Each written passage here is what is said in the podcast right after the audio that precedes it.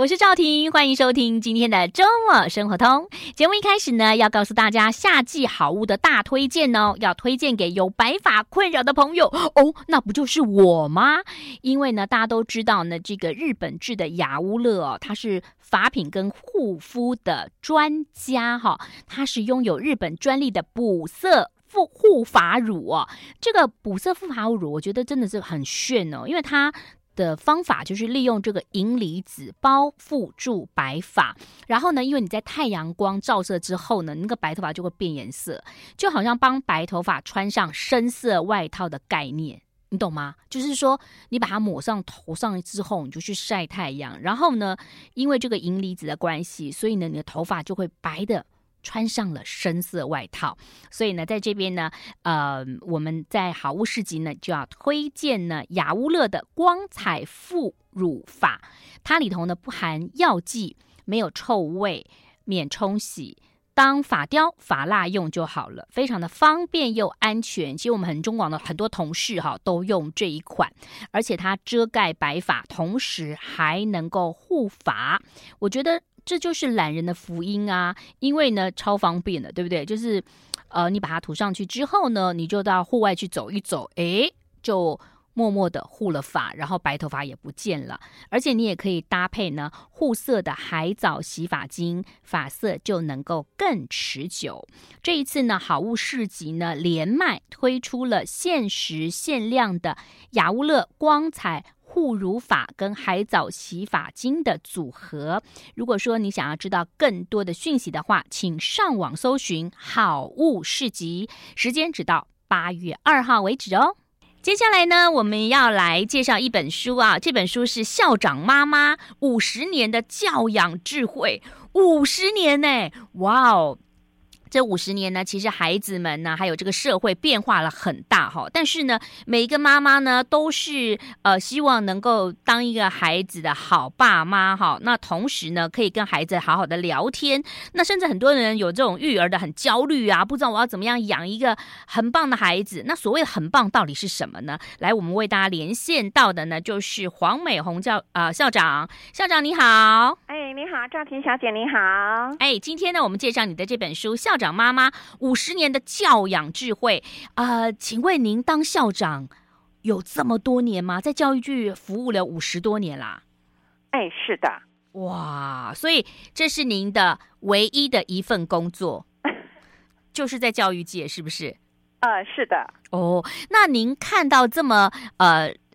长的时间当中，其实不不管是在呃教育的教材上面啦，教养的方式啦，社会的进步，你有没有觉得孩子以前的孩子跟现在孩子有一些些的些许的不同？哎，报告那个赵婷小姐，还有各位听众，大家好哈。嗯嗯。哎，是这样子的。哎，我我是桃园新屋人，嗯，好，嗯，那么我结婚就到新竹市的关东国小，是，那很荣幸呢，在九十一年呢，我被市长任命，好，开创一个科学园区旁边的一个科园国小。担任校长，嗯，好，那这个校长的期间呢，我碰到了很多科技人，或是后面的家长，嗯，他们都很焦虑，不知道怎么样来带孩子，嗯，好，那到了诶诶任任满了八年，又到东门国小，你也知道，嗯，中心学校那个家长更多，有资优班，有音乐班，有资源班，这些家长各类的家长，就是现在社会的一般的啊普罗大众，那么他们碰到的。过去还好，老师可以说可以稍微严厉一点点，简单的惩罚。嗯、但是现在完全不能打，不能骂。那么家长呢？还要爱的教育。如果老师讲什么话，说哦，老师你你这样子会伤孩子的自尊心。哎呀，赵婷小姐，你说对了，是不是？因为我现在当督学哈，嗯，嗯，我现在到各校去呃去呃访查，嗯，或是去协助，嗯，那些。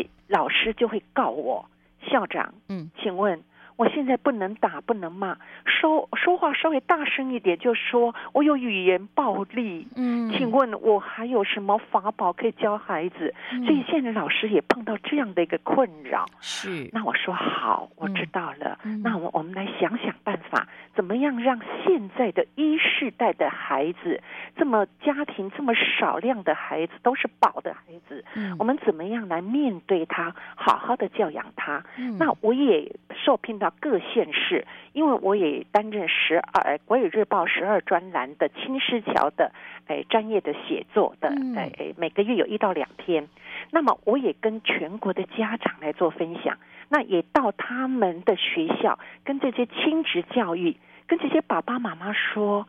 我们这个时代要怎么跟孩子做沟通？嗯，说话不能用命令的方式。过去我们爸爸说一个口令，我们就做一个动作。对，对，但是现在孩子不是。哦，也许爸爸说了十句话，孩子还没有听进去。嗯，那怎么说才能让孩孩子能听得清楚？他知道要做什么？嗯，所以呢，的确。让现在的家长很挑战，很挑战哦。是，那其实我觉得在这几年更挑战啊，要跟校长报告一下。你看啊，像我们从幼稚园开始就借手机、借 iPad 哈，一直防堵，一直防堵到四年级下学期。哎，疫情来了，没办法了，对不对？是。然后再加上全台湾都希望，就是说什么一人一平板嘛，哦。呃，那你就要视讯上课啦。是，那你视讯上课是不是要视讯写功课啦？是。那除了学校的上课，那小朋友很多才艺，连什么芭蕾舞也视讯，钢琴也视讯，什么都可以视讯哈。反正就是，那你说怎么办？那个你要给他容易，要收回来就难，就要跟他们定规则嘛，对不对？所以现在还现在家长真的有点伤脑筋哎，哦、嗯，对，没错，嗯。嗯我看你书上好像有写到哈，就是你孙子在玩手机，对不对？对。然后他就说：“哎，我我我要再玩一下，再玩一下。”是。怎么叫都没办法，因为有时候游戏玩到一半，你没办法把它收走，他要打告一段落嘛。是。是是欲罢不能，是不是？嘿，这个你看，我就是要跟听众说啊。就是不是说当校长就没有困扰，也是有烦恼的。大家的烦恼都一样，我们就是来集思广益。这本书当中就有教大家很多哈。是，哎，那校长，你的孙子这样子用手机，后来你们怎么跟他沟通的？哦，是这样子的，嗯。因为我我儿子是教授，然后我媳妇也是人事主任哈，就是诶高商的人事主任。嗯，那么碰到这个棘手问题的时候，本来他是用包容的态度，嗯，好，跟你再玩五分钟、十分钟，结果他越来越夸张，对，玩了十分钟还哎，等一下，再等，再等，再等一下，嗯、好了，妈妈就说好，你再玩，来手机。拿拿过来，过来一个礼拜都不能玩哦！哇，这样的重大的惩罚，嗯，他会吓到。嗯，我一个礼拜都不能跑，就是因为我刚才太贪婪，就是想多玩一点点。嗯，好，一开始的时候，我不是跟你说过吗？嗯，我们有共同共同定定的规则吗？嗯，好，三十分钟以后就一定要停下来。好，这个是我们共同的共识。你既然没有遵守，你就该受罚。那他就就好，就他自己犯规嘛。好，他从此以后就不敢了。哎，他好，可是有的孩子不见得好哦，对不对？哎哎，那这个不见得好，我们要怎么样开始呢？甚至校长讲到，我们从小陪伴也很重要嘛。啊，是什么三三三？可是呢，说实话，很多家长现在才听啊，他说啊，我前面没有陪伴，我要怎么补救啊？我们休息一下，我们待会儿再跟校长聊，马上回来。I like 欢迎回来喽！今天为大家邀请到的就是商周所出版的《校长妈妈五十年的教养智慧》，消除你的育儿焦虑，养出孩子的好品格与生活力啊！很高兴在现场的是这个黄美红校长，同时呢，校长得了好多奖哦，全国校长领导卓越奖、全国星云典范教师奖，这是星云大师佛光山的，对不对啊？是，因为你有写三好嘛啊？是，全国特殊优良教师全。中国呃师铎奖啊，还有教学卓越金质奖、教育部阅读磐石奖，哇，好厉害哟、哦！掌声鼓励一下，谢 谢谢谢。谢谢谢谢 哎，校长，我们刚刚讲说，你媳妇就把你你孙子的手机收了嘛，哈，你跟他说你你再玩五分钟，再玩你就永远无无极限。那但是啊，他乖啊，他会反省嘛，因为你们可能从小就跟他说跟他说，但是孩有的孩子每个特质不一样啊，每个的习性不一样嘛，嗯、对不对？是。那有的就生气啦，就甩东西啦，嗯、有的就是跟爸妈有肢体的冲突啦，甚至到青少年当中荷尔蒙作祟哈，嗯，他可能这个嘴巴说话也不好听了，是。那我们怎么办啊？哦，你说青少年呐、啊，嗯，哦，这个就是暴风雨的前期。哎呦，现在我的孙子已经五年级，已经快六年级了，就已经马上就要上国中了。男生可能还好一点，女生大概五六年级就开始青春期了。哎呦，都有自己的心事，哦、有自己的焦虑。对，然后呢，每次出门都要看自己打扮的美不美。好，然后看看自己穿的衣服。Oh. 现在的孩子都非常非常的讲究。妈，这个我穿过了，不要再让我再穿。好，哦，哦，哎，这个是家长一直告诉我怎么办？我的女儿很爱漂亮，说什么同学说她穿的衣服很丑，怎么样怎么样？哦，穿的，然后呢，用的东西，对，铅笔盒、书包。Oh. 都要很特别，铅笔盒这个东西，我家大概有十五个，我快气死了。哦、这个铅笔盒这东西不就装笔吗？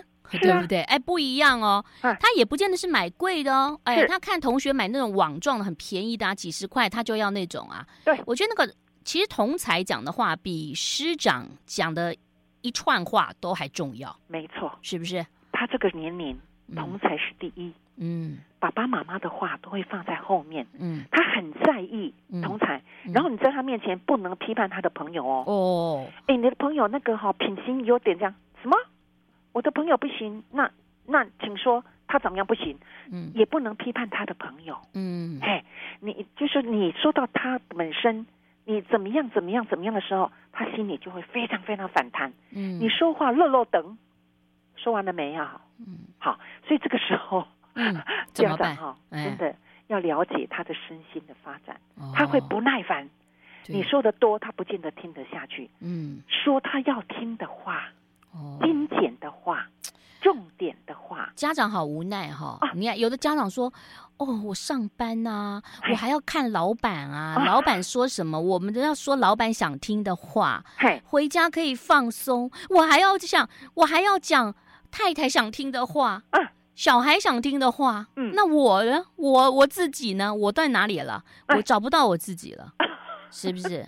好可怜，尤其是科技人哦，啊，他们真的很没有耐心。他说：“校长，我跟你讲，我很这样的关心我的孩子。”嗯，他竟然说我过度的关心他。孩子说：“你妈，你这样子爱我，我很有负担。”哎，这叫负担。孩子竟然会讲出这样的话，对，爸爸妈妈心里很难过，他也不敢讲出来。嗯，还有呢，你不要偷看他的隐私哦，他的日记哦，他的信件哦，你都要，你都要尊重。然后呢，你要看也要传过水无痕呢，记得密码。科技人还好，可能可以盗害进去哈，像我们这种哈，就是很卑微的哈，他看手机，我们要凑过去看一下内容是什么，对不对哈？是。哦，所以现在的现在的，尤其是那个六年级青少年级哈，嗯，所以说你你还还写说什么时候给他手机哈，嗯，我觉得一开始给手机，我觉得非常非常重要。第一个，你你要问问孩子，他要手机的目的是什么？嗯，而且最近我还听了几个家长哦，嗯，还跟我分享多恐怖，你知道吗？嗯，他他要手机，然后他妈妈不给他，他竟然敢揍他妈妈呢。哇，真的是以前叫逆天逆逆道，对不对？逆对逆天的这种。可是他说：“你为什么不给我？同学都有，为什么我我没有？为什么我？”他就讲为什么这样子。嗯，那个妈妈真的是很难为。他说：“你要这手机做什么？”嗯，他说：“我同学都有啊。”嗯，理直气壮。对啊，所以这个，所以有时候真的很难啊。就像现在很多老师都希望大家用这个电脑作答嘛，所以他们一定都要手机嘛。是有一些对不对？就是或者是 iPad 嘛，他们要写写功课啊。是，是这个这个这个界限当中真的有一点难。而且我觉得，像我们电视都有分级，电影有分级，其实网络上是没有分级的。他随便看都可以看得到任何东西。是，他甚至在这个你你就算有青少年分级，它中间可能有一些广告或怎么插进来的东西，其实这都很难控制的哦。对，那当然啊，刚刚校长讲到就是。跟孩子沟通其实很重要，要书上有讲到说有鼓励为主嘛，对不对啊？到底要怎么鼓励？要怎么样开始学说话呢？我们先休息一下，待会儿再请这个黄美红校长来跟我们分享哈，马上回来。谢谢，谢谢。I like 回来，我是赵婷校长妈妈，五十年的教养智慧，黄美红校长在现场。哎，校长你好特别啊！您是这个嗯，清华大学台湾语言与语文研究所博士班毕业，但是你大学念音音乐系啊？对哦，研究所是辅导跟语文系，你怎么会那跨界跨的其实还蛮蛮特别的哈？你您音乐系是主修什么啊？哎，我主修钢琴，哇，副修声乐。哦，那那校长为什么后来就是走到比较教育的这个领域呢？好，报告赵琴小姐，嗯，是这样子的。我我师专的时候是念数理哦，嗯，数理组哦。你师专念数理组，数理数理组对。大学念音乐系是哦，研究所念语文辅导对。哦，好跨跨领域哦。因为我觉得是一个现一个是不一样的时代啦，啊、uh, uh. 呃、尤其是教育要是要适应多元呐，嗯嗯，那我也我我这样子一直路一路走来，就想说要影响的层面更高，嗯，我觉得老师有限，主任有限，嗯、我就只有站在校长的角度，才能影响家长、嗯、老师、主任，嗯。做一个不同方向的，哎，带领孩子啦，嗯，好，那我觉得数学是一种逻辑的概念，嗯，那大学呢是我小时候的羡慕的一个音乐，因为我在学校担任合唱团，哦，包括赵婷小姐，你知道吗？我在学校担任合唱团的老师，又担任直体团的老师，又担任训导主任，嗯，你看身兼这么多职，但是 我觉得很开心。啊，让孩子。有艺术的一个陶养，你知道，就是音乐系啊，很多人都数理不太好哎。你是左脑右脑都蛮好的，很均衡发展嘛，对不对？嗯，哇。到研究所的时候呢，我觉得现在的孩子很需要人辅导，嗯，连老师哦，连家长哦，都需要我们辅导，嗯，连社区的人都需要我们辅导，嗯，所以我就去念辅导系。然后呢，又觉得语文是一个很重要的工具学科，嗯，所以我一定要把语文的。现在我在清大也教，那呃叫师培系里面的语文教材教法，嗯，因为现在是素养导向的教学，对，国语要怎么样让孩子有素养的学习？一零八课纲你也知道，素养导向家学嘛，对不对？哈，所以呢，研究所呢，我觉得就是要修这两两个研究所，嗯，然后呢，后来我觉得还不够，我觉得说话表达叫语言所。嗯，好，所以我就修的本土语言，我我也在教本土语言哦。客家语，我是客家人，那我觉得闽南语什么都都尊重。哈嘎岭，哈嘎岭，哈嘎岭啊，哈嘎岭啊，哈嘎岭的呀。啊，我只会 say say 妹暗讲，是不是？say 妹暗讲，say 妹暗讲。哎呦，你讲的不错呢，哎，很棒哦，赵婷，你你是闽南人对不对？我不是，我不是，我不是闽南人，对对对。那你很厉害，你有语言天才哦！真的吗？那赶快要去跟校长学一下。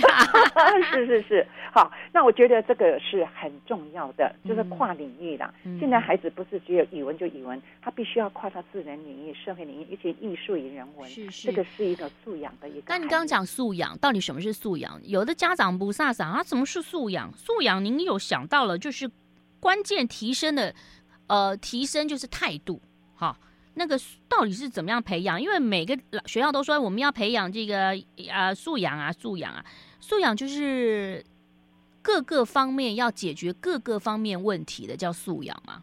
有接近，来我跟你报告哈。嗯因为我我是那个十二国教的那个呃宣导人，因为 我觉得到各校先让他们了解。嗯，我觉得素养最主要不是什么高高大的学问呐，嗯，就是说在孩子学的这东西以后，嗯，他会应用在日常生活中，面对问题可以解决这个问题，他学的东西有用。嗯，我们过去只是背了学了，考考完试就还给老师什么，这是过去的一个教学，老师说学生听，那现在不是哦。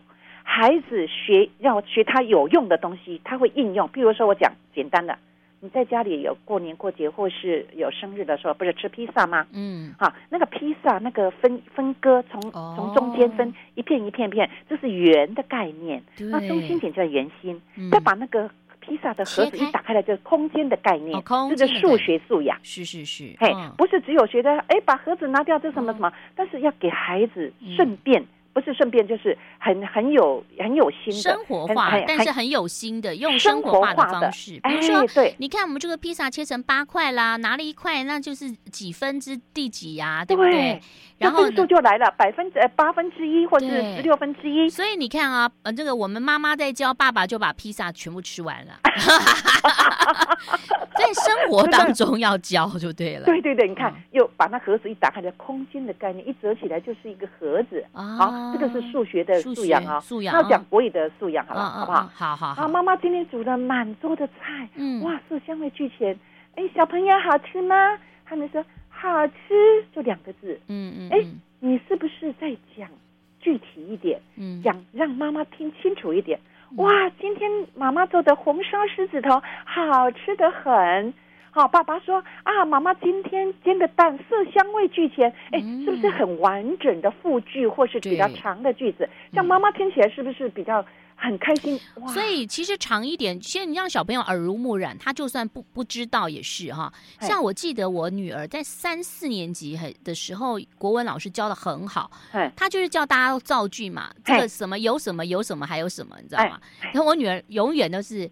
我喜欢吃火锅，那里头有肉、有鱼，还有青菜之类的嘛，哈。那那我就是，那其实老师说，那你就可以套进去啊。其他东西有什么有什么又有什么，就是他要多一点形容词在形容这个东西，没错，对不对？哦，就是让孩子讲的完整一点，那这样子清楚一点，他语汇就很多。那这样看起来，父母亲就要跟着学习了，哈。对。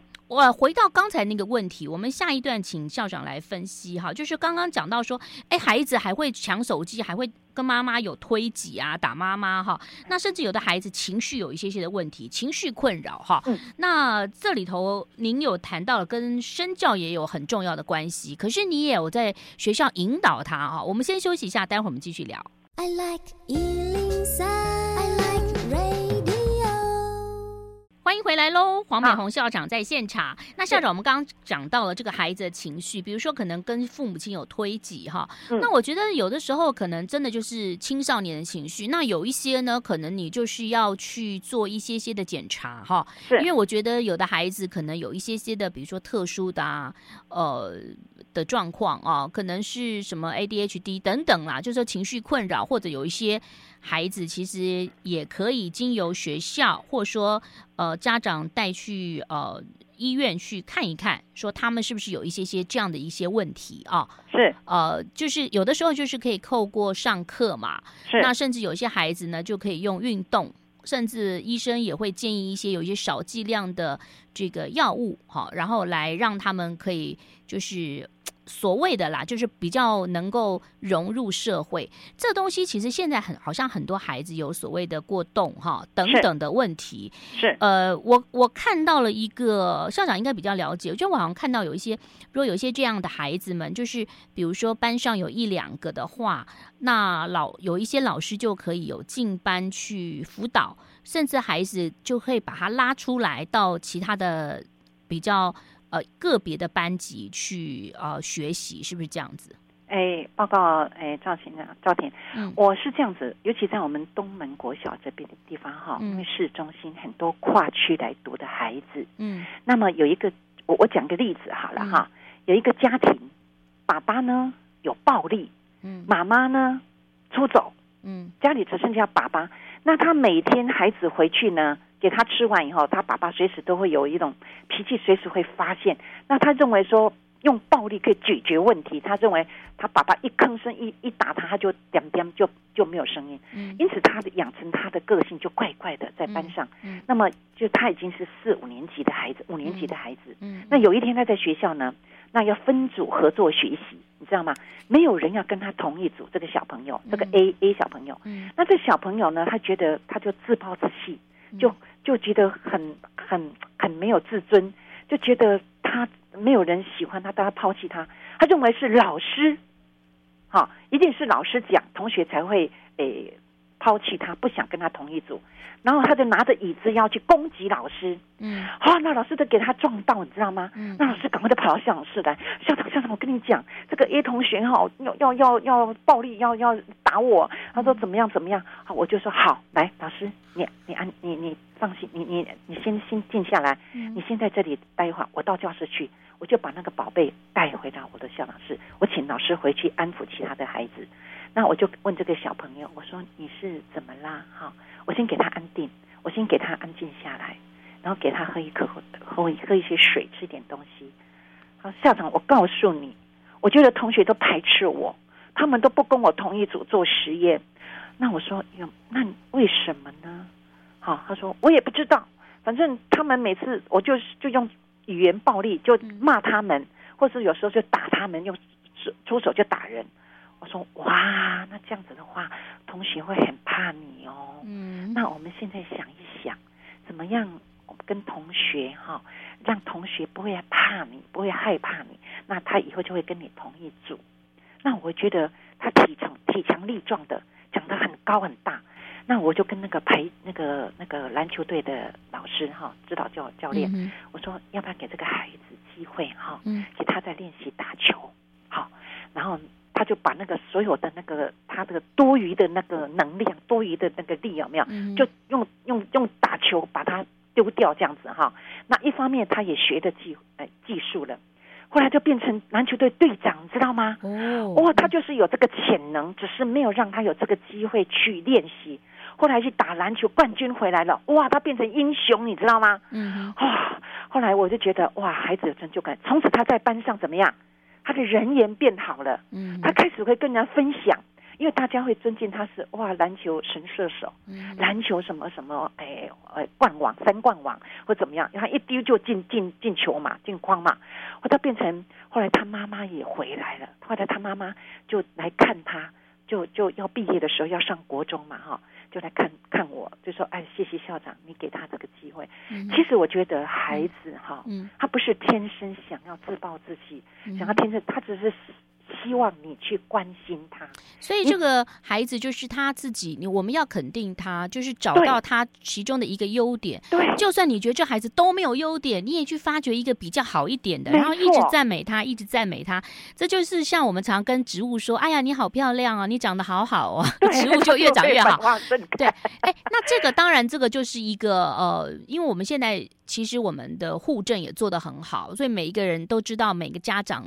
后头的状况嘛，因为我们每次入学都要填很多嘛，对不对哈？是什么主要监护人呐、啊？那监护人在什么上班等等，在哪里上班等等哈？就是那甚至有一些孩子呢，他可能突然没有来上学，有的时候也是学校去通报，然后才知道他们家里头有什么状况嘛哈。是。那回到了刚刚我讲的问题，就是说，如果有一些特殊的小孩呢，特殊的孩子的话，现在整个的教育系统当中有没有做一些辅导呢？哦，有。嗯，我们有辅导室，嗯，辅导室还有专辅的人员，嗯，当我们发现孩子有特殊，尤其是家庭有状况的，父母离异的，或是父母就是有，也就是单亲的这些，你知道，在我在我东门国小哈，虽然是市中心小，有几乎每天早上有二十个孩子没有早餐吃。嗯嗯，没有早餐吃。嗯、你看有这种家庭的孩子，竟然来学校就饿着肚子到中餐才吃饭，嗯，情何以堪？那也是被我发现的。因此，我就每天准备二十份早餐放在学务处，然后呢，七点半到八点之间，所有的学学务人员通通出外，出去外面看孩子的安全。然后这些二十个孩子主动到学务处去拿他属于他的早餐。因为孩子有自尊心，对，对，对，他怕别人看到他，人家诶寄养他的，呃，就是等于救济他的早餐，他怕的没有自尊心。我要顾到孩子的自尊心。你看这样的孩子，他会学会感恩。我有时候会把他请过来，我说：“你们早上有没有吃饱啊？”谢谢校长。我很怕同学知道我吃学校的早餐。我说：“没有关系，好，今天学校有有这个准备，好，你就放心的用。”将来以后，如果我们有机会帮忙人的时候，我们也给人家早餐，嗯、这样就够了。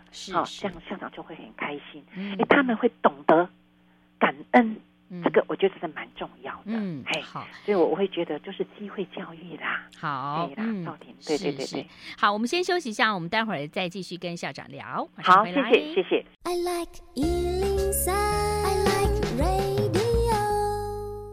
回来喽！哇，我们要怎么样教孩子呢？这个校长妈妈五十年的教养智慧呢，在这本书当中写到了很多，包括了生活的教养篇、品格教养篇跟学习教养篇，对不对啊？是。那很多的父母都说：“哎，我觉得品格最重要，因为呢，这个要做个好人，能够帮助别人，这个是最重要的。因为有的时候不要一直讲说：‘哎呀。’”哎，我我一直觉得小时候哈，你在年尾跟年头生的孩子，小学一二年级差距很大，慢慢就比较没有差距。因为我自己是九月生的，我了解啊。哦，就你知道吗？就是我是九月生，那可是因为我呃，其实九月生应该是在后头一个学期嘛。对，我们那个年级是我寄读，然后就等于早读。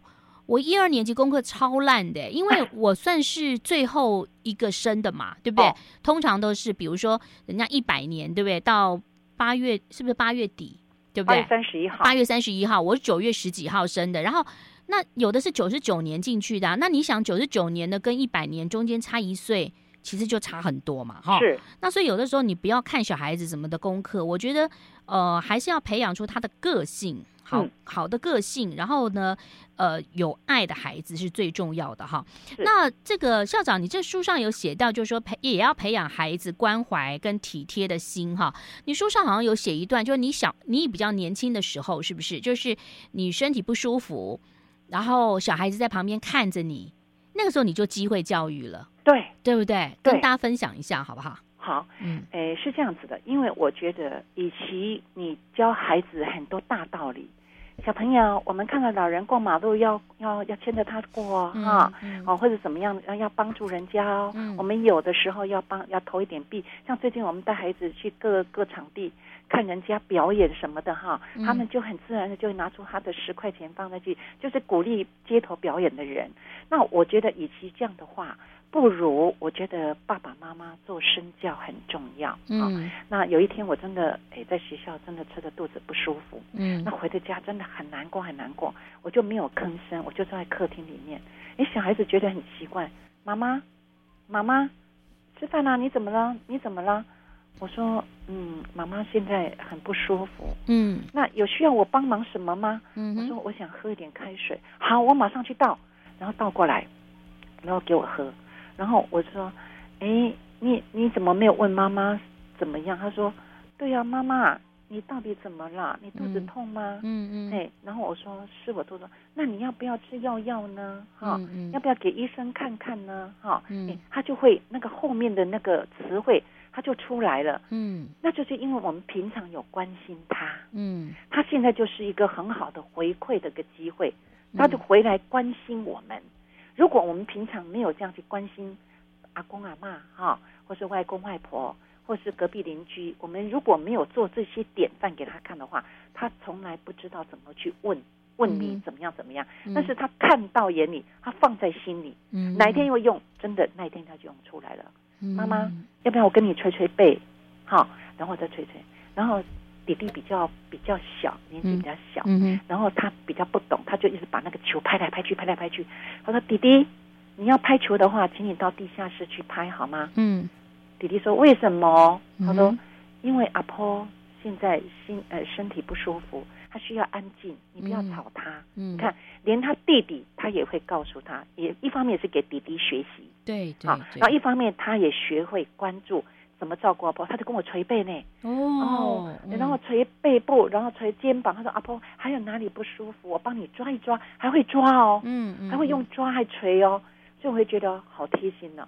那我我自己也很感动啦。就是说，如果你平常赵婷婷小姐，如果你平常没有做这些事情，孩子绝对不会长出这些东西来。对，所以我会觉得，现在的爸爸妈妈，现在我们的孩子丰衣足食。要什么有什么，嗯，但是我觉得除了功课成绩之外，我觉得最重要最重要的是他会关心他周边的人，对，会关心别人，这个比较重要。所以身教很重要，所以但是小孩子有时候会愣在那边，所以也是要长辈去引导他们哈。等到真的发生什么事情，或者说其他的状况的时候，他们才会有。因为有的孩子他其实关心，但他说不出口，他不知道怎么开始。现在小孩也是一样啊，说话都是几个字，好，知道，嗯，就这样哈、哦。那那你要就是教导他，引导他，然后他以后呢就知道碰到任何状况，他就可以用这样方式来关心别人。没错，我觉得这个现在目前这个教育哈。